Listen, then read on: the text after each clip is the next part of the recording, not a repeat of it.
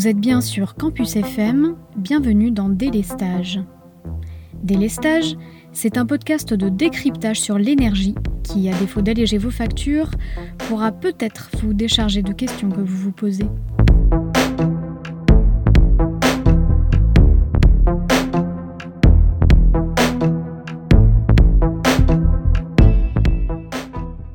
Bonjour à tous. Avant de démarrer, je vous souhaite à toutes et tous une très belle année 2023. Pour ce premier épisode de l'année, je vous propose un petit retour sur les épisodes précédents et surtout les nouvelles perspectives 2023. Alors c'est parti. On l'a vu dans le premier épisode, nous sommes addicts aux énergies fossiles, pétrole en tête. Je vous mets au défi de faire un janvier sans pétrole plutôt qu'un janvier sans alcool, vous allez voir, c'est beaucoup plus compliqué et même avec toute la bonne volonté du monde.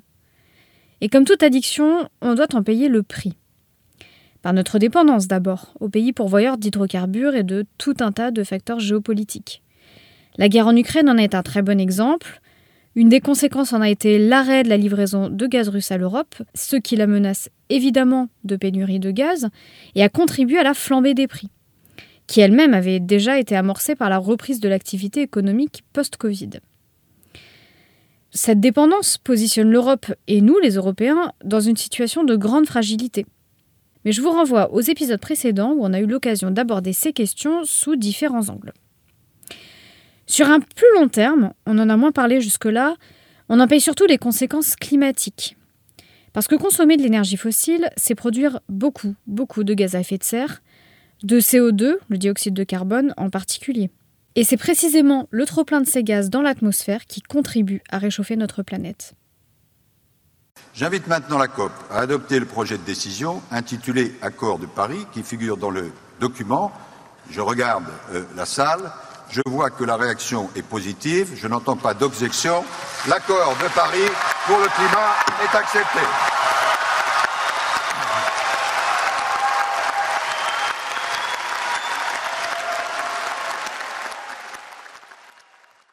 Vous l'entendez aux applaudissements enthousiastes, l'accord de Paris, signé le 11 décembre 2015 lors de la COP 21, qui est la 21e conférence internationale sur le climat, a été qualifié d'historique.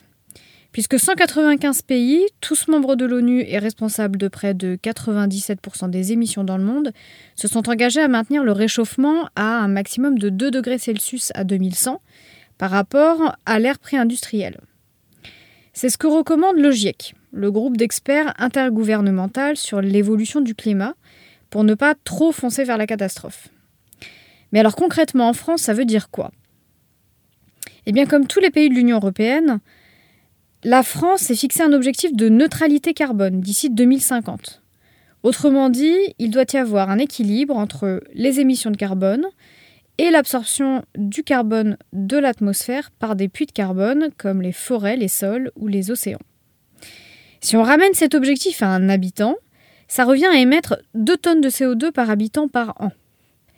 Aujourd'hui, pour vous donner un ordre d'idée, on est très loin de l'objectif quand on sait qu'un Français émet en moyenne 10 tonnes de CO2 par an. Donc avec ces quelques chiffres en tête, on comprend déjà un peu l'urgence à sortir des énergies fossiles.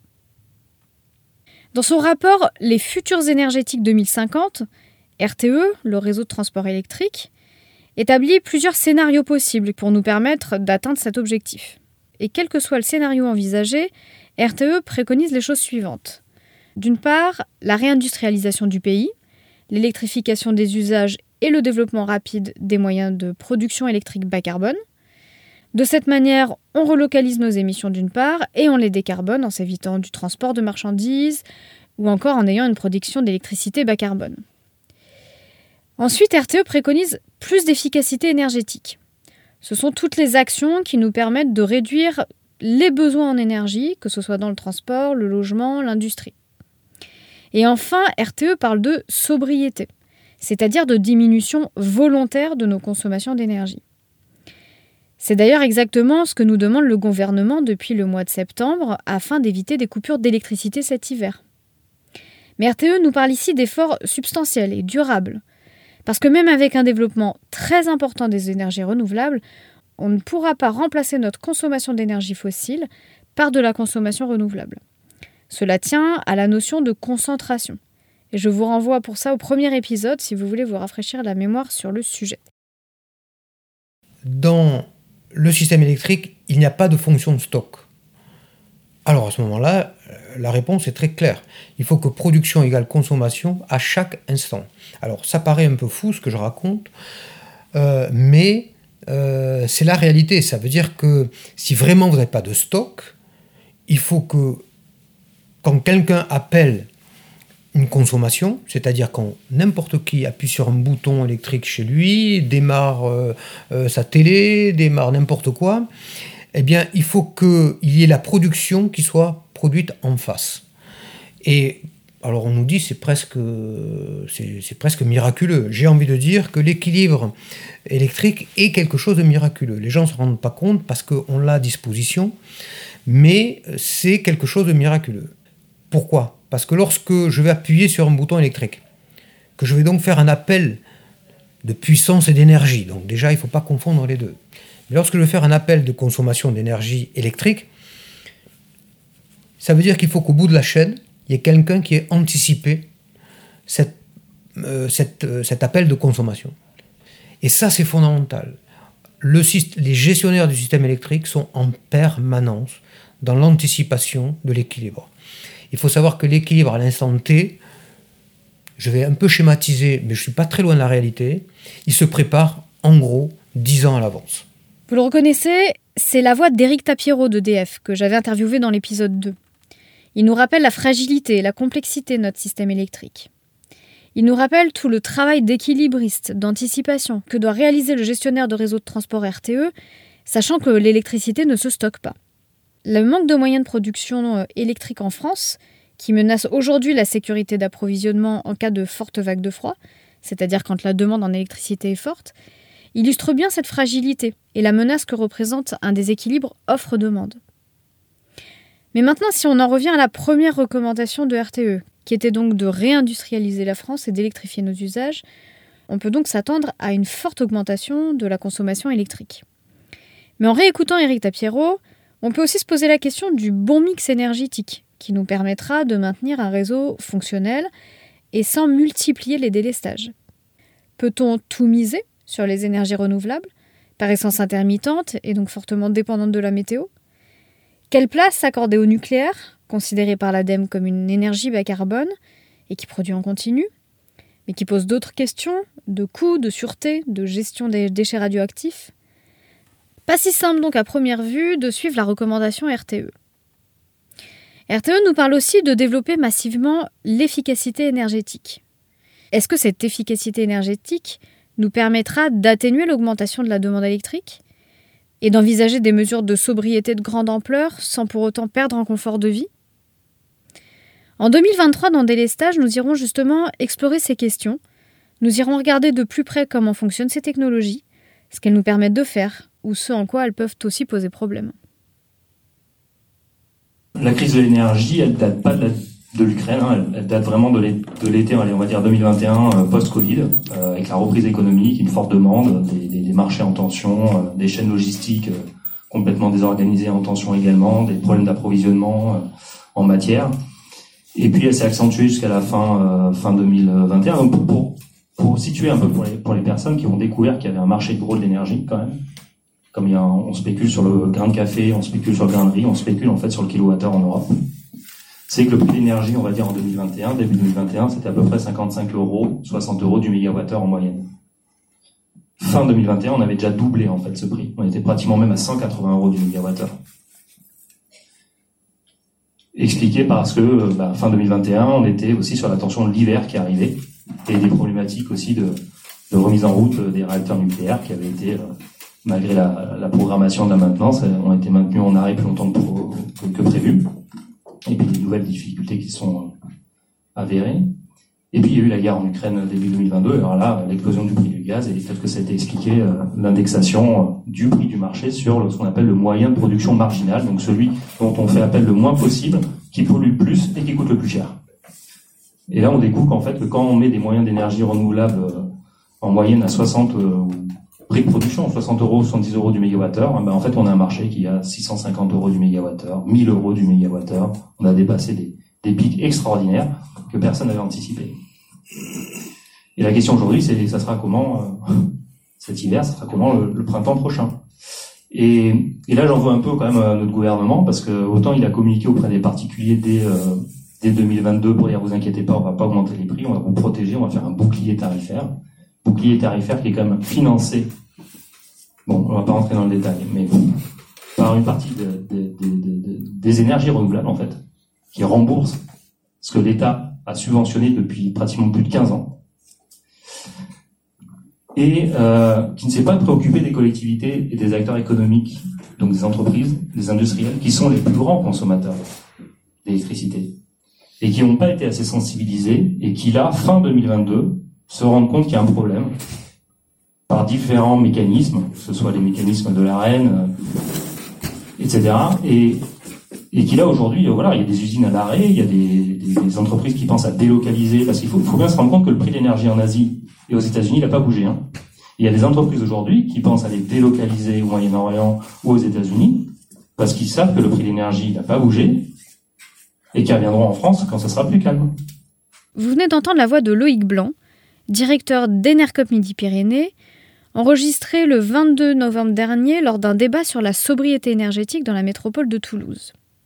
Je m'excuse d'ailleurs pour la qualité de l'enregistrement où j'ai dû faire avec les moyens du bord faute de bon matériel.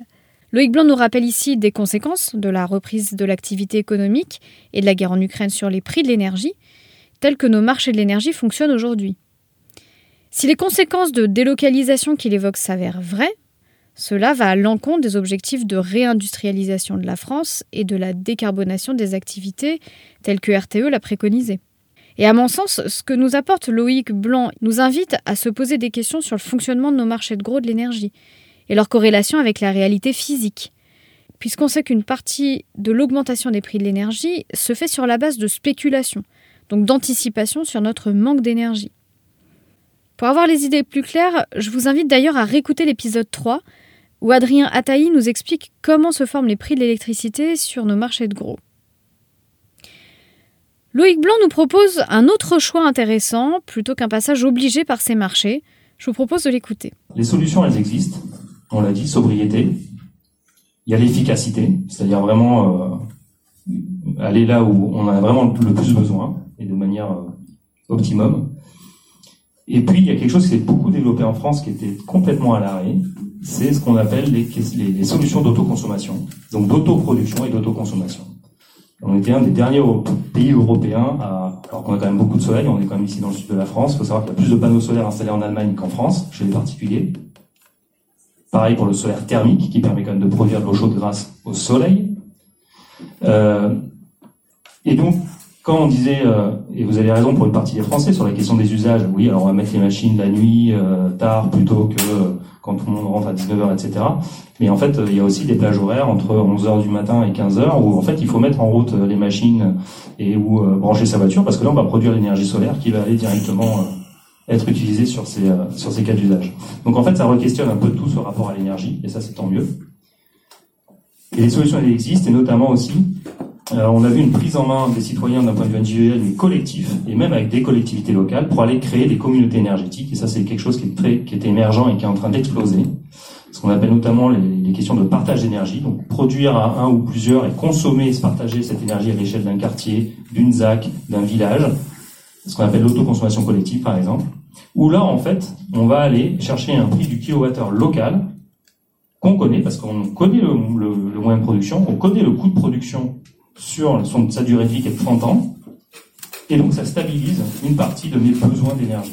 Et en fait, je pense qu'on va aller vers des systèmes de plus en plus comme ça, complètement archipélisés, où on va pouvoir autoproduire seul ou à plusieurs une partie de nos besoins d'énergie, stabiliser ce prix, et on va aller chercher le complément, évidemment, avec euh, bah, la solidarité nationale que nous permet le réseau. On a quand même un réseau euh, qui est très euh, performant en France, quand même il doit accueillir de plus en plus de capacités d'énergie renouvelable.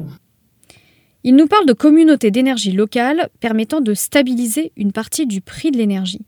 Cela revient donc pour les citoyens à se réapproprier et sécuriser une partie de leur approvisionnement. Cette thématique, que nous aborderons aussi dans des listages, est tout à fait intéressante pour satisfaire une partie de nos besoins essentiels en énergie d'une part, mais aussi pour une question de justice sociale. Rappelons-nous ce que disait Laetitia Bécharel dans le dernier épisode de Délestage consacré à la précarité énergétique. Le coût élevé de l'énergie, comme la mauvaise isolation de son logement, étaient les deux principaux facteurs de précarisation énergétique des personnes. Et on sait aussi que cette précarisation augmente avec les crises Covid et énergétiques. On comprend donc l'enjeu qu'il y a à faire diminuer durablement les prix de l'énergie. Par ailleurs, la question de l'appropriation de l'énergie par les citoyens va de pair avec une certaine décentralisation de l'énergie, là où en France on est habitué à une forte centralisation des moyens de production, comme le montre le développement particulièrement important du nucléaire sur le territoire. C'est un point que nous irons aussi explorer, notamment quand on s'interrogera sur la place du nucléaire dans le futur mix énergétique.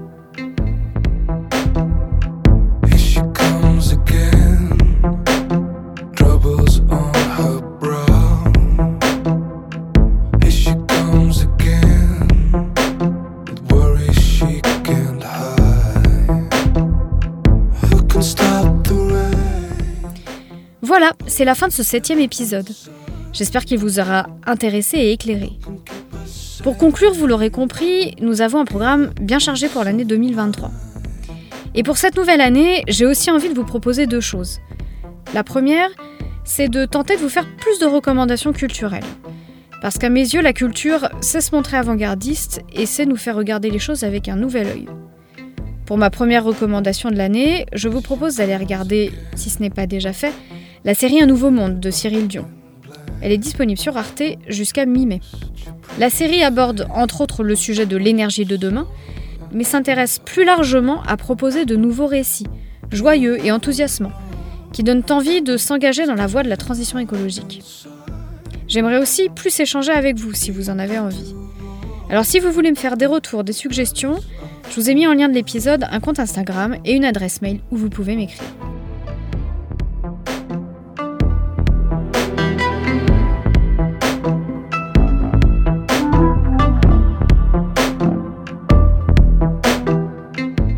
Délestage est un podcast réalisé, monté et présenté par moi, Rachel Safar.